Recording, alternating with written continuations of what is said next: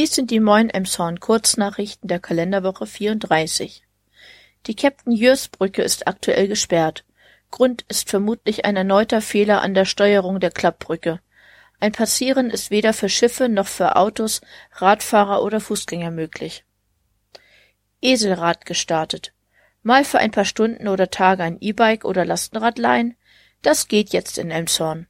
Am Bauerweg stehen seit Mittwoch Leihräder in der Radgarage zur Verfügung. Die Buchung erfolgt online über die Webseite der nah.sh. Selbsthilfe Fahrradwerkstatt. Wer sein Rad lieber selbst repariert, aber nicht das Werkzeug hat oder Hilfe braucht, kann dies jetzt dienstags und donnerstags beim EMTV tun.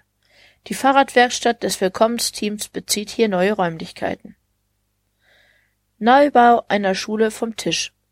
In Emshorn wird es für die nächsten sieben Jahre keinen neuen Schulstandort geben.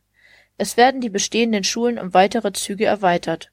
Mit einem Schülerandrang hat insbesondere die EBS zu kämpfen. Hier sind nach den Sommerferien 164 neue Fünftklässler gestartet. Vandalismus im Steindammpark. Am Montag wurde festgestellt, dass eine Sitzbank im Steindammpark zerstört wurde.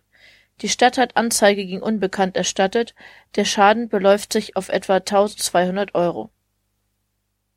Gemeinsames Aufräumen im September. Normalerweise findet die Aktion Emshorn macht Putz im März statt.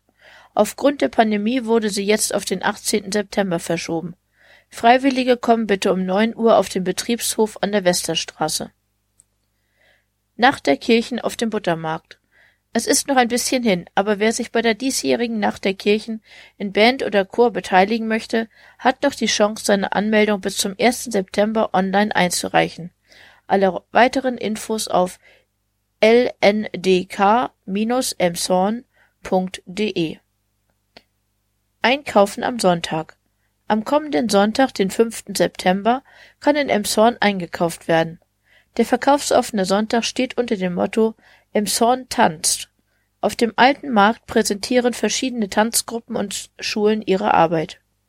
Soweit die Kurznachrichten. Wir wünschen euch einen guten Start in die neue Woche.